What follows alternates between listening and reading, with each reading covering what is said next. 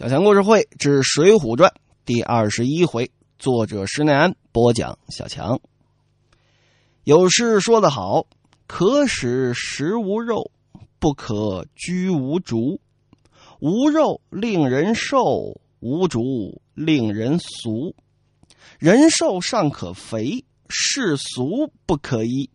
旁人笑此言，似高还似痴。”若对此君仍大嚼，世间哪有扬州鹤？这定场诗跟《水浒传》还挺应景怎么呢？也是北宋末年，谁的诗呢？苏轼苏东坡的诗。东坡先生写的这么一首杂言诗，叫《于前僧绿君轩》。于前是一个古县名，这于全僧呢，于前僧啊，是当地的这么一个和尚。啊，一位僧人，苏轼跟他是朋友。这位和尚，这法安之中，啊，苏轼写了这么一首诗，被传唱最多的就是这句：“宁可食无肉，不可居无竹。无肉令人瘦，无竹令人俗。”但是，这本《水浒传》呢，又恰恰跟这首定场诗相反。他讲的就是大碗的喝酒，大块的吃肉，大秤的分金，江湖豪侠这种快意恩仇之所为。他没讲什么文雅的东西在里面啊，少侠茴香豆的“茴”字有几种写法啊？啊，这种他不去研究啊，不去考虑。那么，是不是真的说无肉令人瘦，无竹令人俗啊？可使食无肉，不可居无竹呢？小强是持反对意见的。啊，这个就像苏轼先生最后讽刺的是：“世间哪有扬州宴啊？扬州鹤？什么叫扬州鹤呢？腰缠十万贯，骑鹤下扬州。就是说，坚韧成仙，得道升官发财，啊，这么几个要素于一身，典型的穿越主人公的这种想法啊。骑鹤下扬州，东坡先生一语道破所有穿越者的 这个臭毛病啊！世间没有。这个十全十美的事儿，要么俗，要么瘦，您自己选一个吧。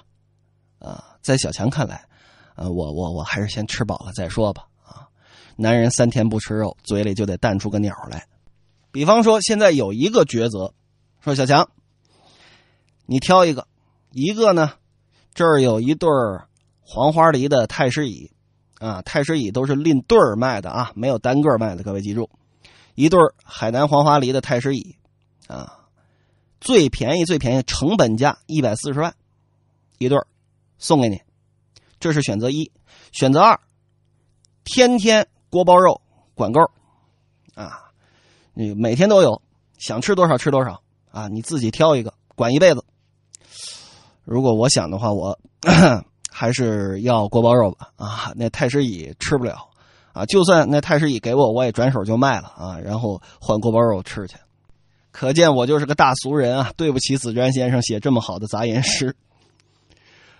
书接前文吧，这鲁智深也是这样。那提一下老爷原来在魏州府的时候，哪家馆子开门就进啊？那是何等的威风！一天到晚，虽说自己练着武，也把那肚子吃的挺肥，爽啊，高兴啊。当和尚当了小一年了，三个月前冬天的时候喝了回酒，把这寺里给闹得够呛。这老和尚就挺不高兴，说左一个说你得改，右一个说你得改，改吧。板了三四个月，这会儿到春天了，下得山来，山底下五台山底下有这么一个小集市，逛一逛吧。啊，交了点钱，定做了一把六十二斤水墨禅杖，一把戒刀。但是真正的目的是喝酒。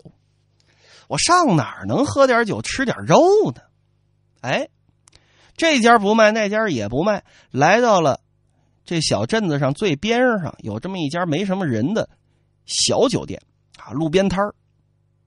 跟这老板这么一说，说我是行脚僧啊，不是这五台山的和尚啊，你卖我点酒喝吧。这小老板一听，那就给倒吧，连喝了十几碗，喝，嗯，哎，有点意思了啊，十几碗，对于鲁智深来说，那也就是一个喝个二成醉，那还早着呢。鲁智深就问说：“有肉没有啊？”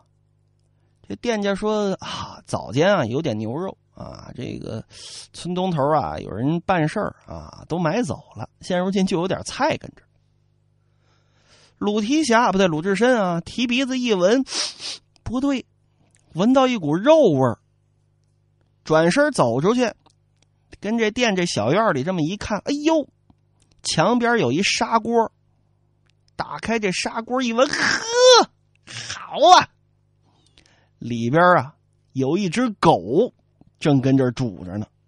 哎呀，鲁智深一说肉啊，我的天，哗，这哈喇子可就下来了啊。所以说，小强不能吃狗肉啊，因为我是满族人啊。满族人就像这这个呃回部的这个朋友们忌口啊，这个忌这猪肉是一样的。满族人忌这狗肉。说哎呀，但是我听很多的这个汉民朋友说哈，这个说说这狗肉还挺好吃的啊。原来我在吉林啊，这小时候听那个朝鲜族的朋友也说啊，狗肉特别的好吃。总之，我是一口都没吃过呀。当然了，现如今很多小动物保护协会的啊，呃，这个汉子呀、妹子们啊，那一听吃狗能能给你疯啊！但是不管怎样啊，据说这个挺好吃，你洪七公嘛是吧？一黑二黄三花四白嘛，这都知道啊。吃这狗肉，鲁智深一看，哇，这哈喇子，呵，好你小子啊！有这个现成的好狗肉，怎么不卖给洒家吃啊？是啊，那个我看大师傅您是出家人，出家人这这都破了酒了，您还想吃肉啊？你说我也不敢跟您说呀。嗨，洒家有银子在这儿，掏出来一两多银子，啪往桌上这么一拍，切半只卖给俺吃。这庄家一看，嚯，一两多银子，这甭说一只狗啊，五六只都够了。哎，行行行行行。赶紧切了半只手狗肉，专门还捣了点蒜泥，摆在鲁智深面前。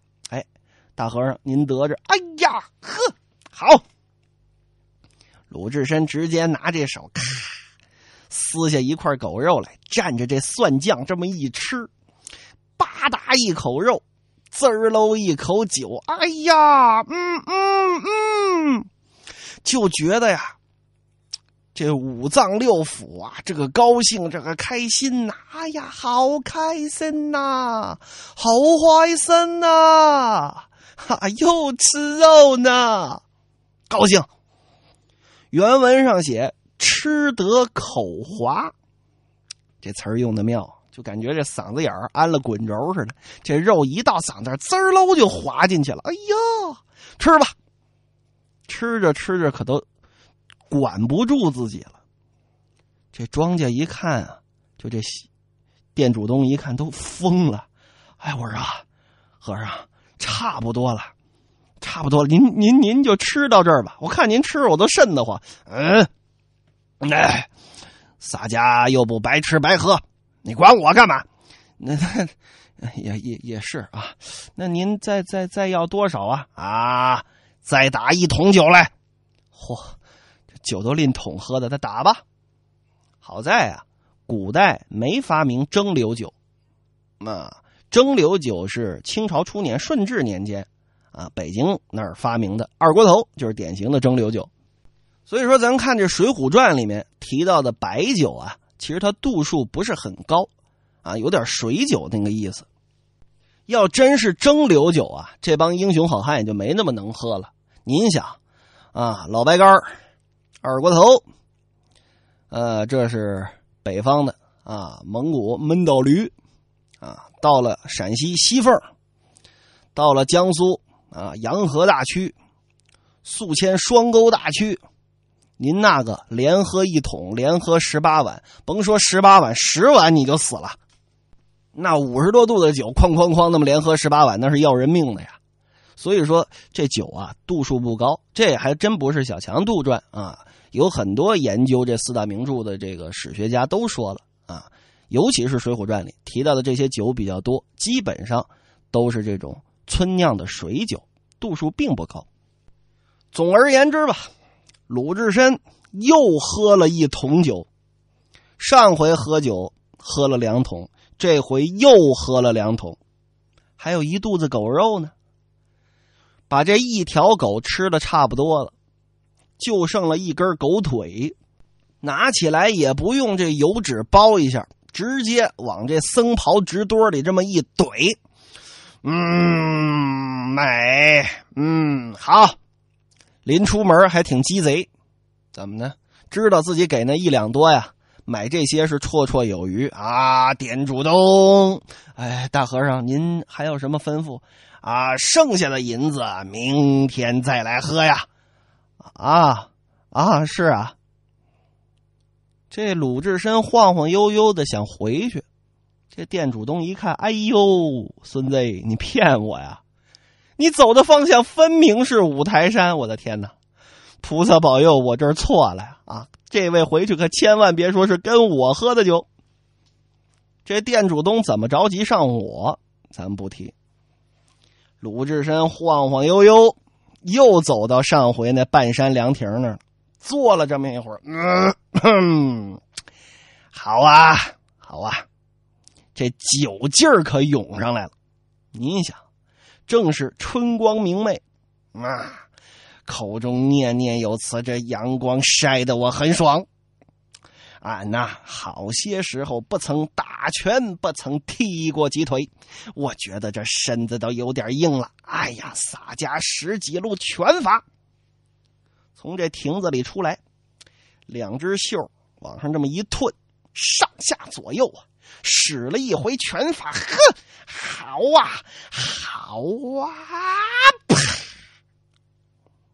一拳抡在这亭子这木头柱子上，就听得咔啦啦这么一声响，愣把这凉亭这木头柱子给打断了。哎呦，您就想得多大的劲儿吧？哗啦，这凉亭可就倒了半边儿。旁边这山门那儿有这看门的，还是上回那俩和尚啊！一听，哎呦，这这怎么了？哪儿打雷呢？这他都看看去。往前走了几步，登高，这叫高灯下亮啊！往下看看得清楚。哎呦，我的天哪！这爷爷又来了，就见鲁智深。嗯嗯，一步一颠，晃晃悠悠的就上来了。哎呦，要了命了！前几个月这畜生醉了啊，这回又醉得不轻，赶紧关山门。这回招呼都不跟他打了，回手咣当把这两扇大门一关，里边胳膊粗的大木头杠子嘎往那一杵，给拴好了，扒着门缝。跟那儿看，就见鲁智深晃晃悠悠来到山门之下。哎，我回呀，嗯嗯，伸手推这山门啊，推不开。哎呦，这是关上了啊！开门呐，开门呐！鲁智深这会儿还没生气啊，拿手啊轻轻的去捶这个山门，他以为是轻轻的。喝多了呀，不知道劲儿大劲儿小。开门呐，通！开门呐，通！那俩和尚不是趴着门缝跟那看吗？就觉得自己眼珠子被震的咚咚咚，差点飞出来。我的天哪！可千万别开呀！鲁智深跟这儿捶着门，哎呀，哼，怎么不开啊？嗯，这么一扭身啊，正好。看上这山门旁边呢，有这几个护法的金刚，都是泥胎木像，跟那儿盘着，跟那儿坐着。嗯，嗯，你你你你看我干嘛？哎，你个鸟大汉，呃嗯，不替俺敲门啊？你举着拳头啊？你你你你拿着宝剑啊？你你拿着条蛇？你扛着个伞，啊，还还有你，呃，抱着个琵琶，都都看什么呢？啊，你们你们看什么呢？呃，这这吓唬我是不是？哎，你我告诉你，我可是三拳打死过人的，要不然不至于当和尚。你你你敢盯着我看，我我可不怕你。喝多了，这就要耍酒疯啊！跳上这神坛这台基，台子上，您想，他既然供在外边，肯定有前面拦着的栅栏，把这。红漆的栅栏，嘎巴这么一拔，歘，原文写跟拔葱似的就给甩开了，撅下一根木头来，照着这金刚腿上就去打，啪啪啪！你你你要说句话，你你你干什么？你你这话就啪啪！您就说这劲儿多大吧？就算是泥胎偶像。就拿一根粗制的这种这木头栅栏，愣把这金刚泥像这泥跟岩石全都打脱落了，啪啪啪，土星子直飞呀！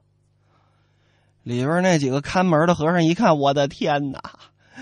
再让他把咱们文殊道场给拆了，赶紧通知长老。他们这通知长老，鲁智深那边抽了半天。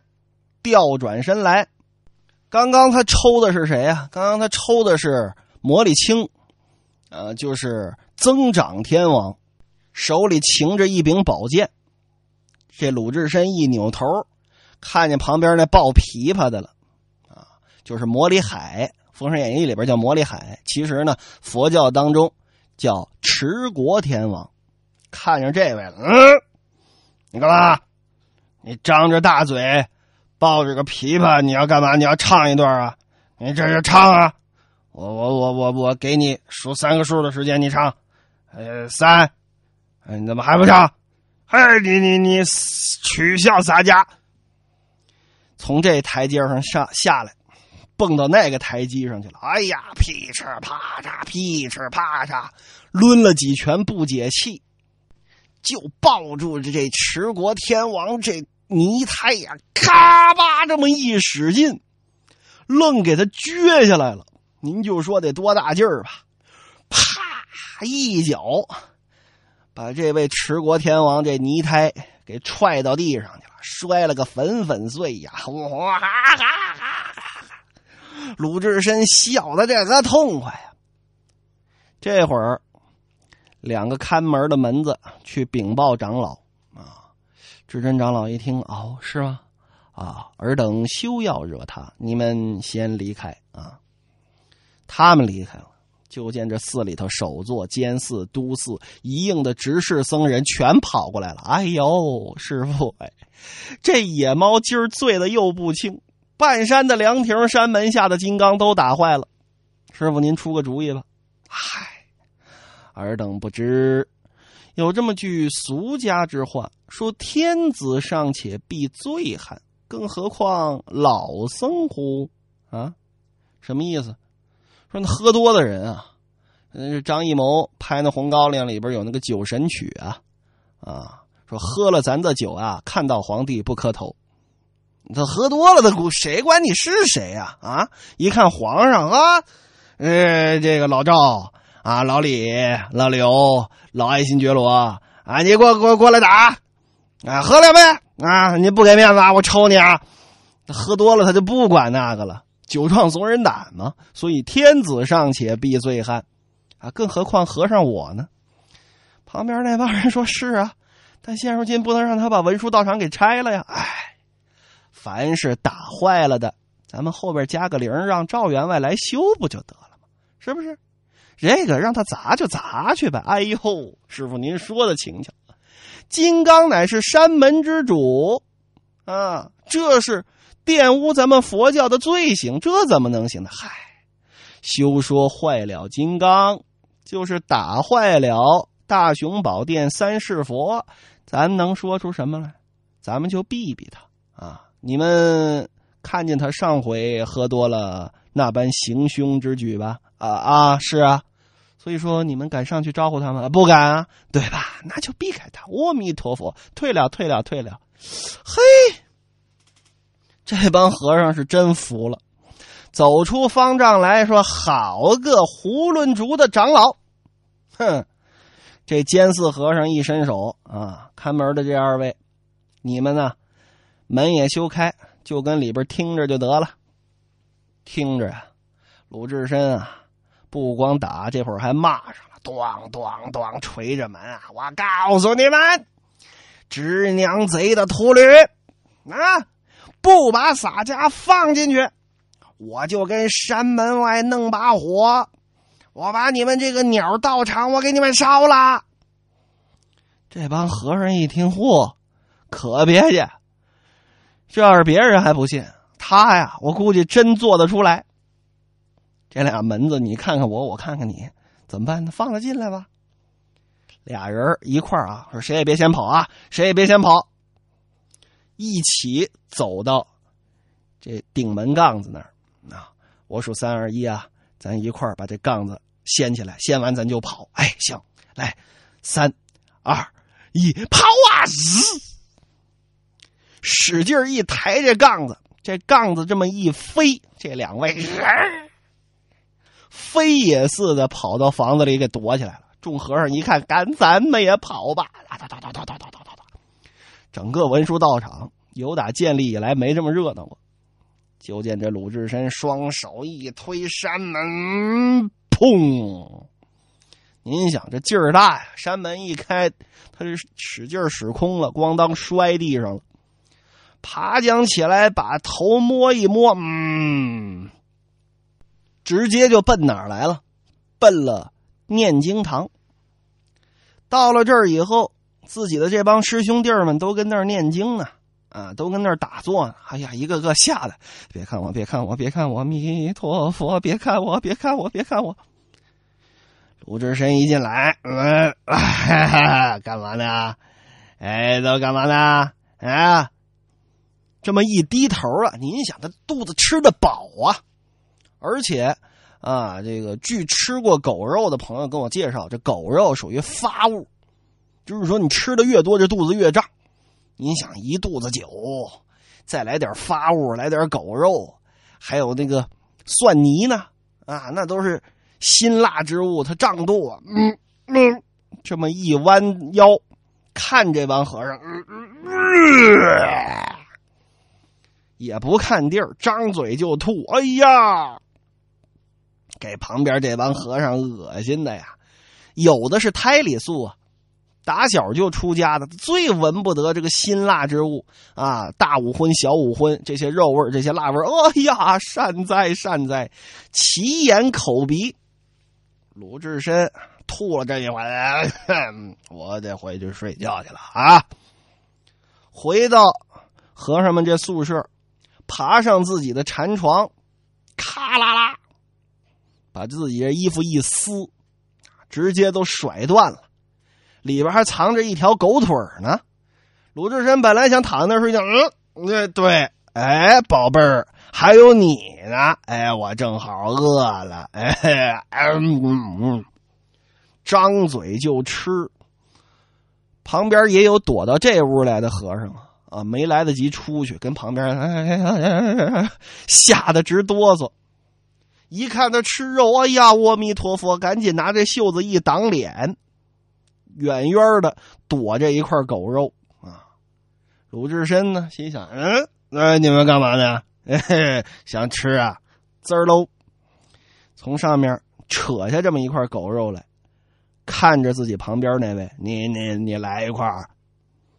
这和尚把两只袖子死挡住自己的脸，嘤嘤嘤嘤嘤嘤，伦家不吃哦。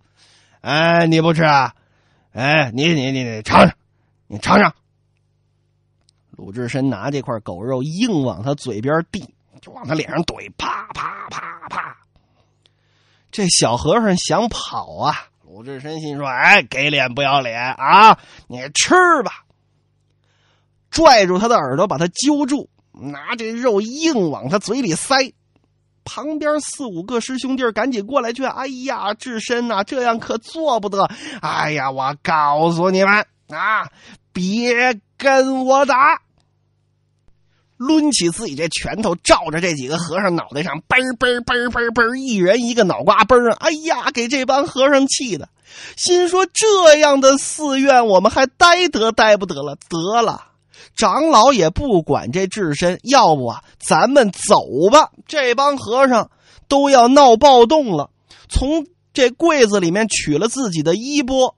出门喊了一声：“这五台山文殊道场待不得了，师兄弟们，咱们叫做卷堂大散。”监寺都寺带着一帮火攻道人跟鲁智深是混战在一处。智真长老在自己的方丈之中心想：“啊，哎呀，智深呐，智深，你虽是未来要得道之人，老僧我。”真保不住你了。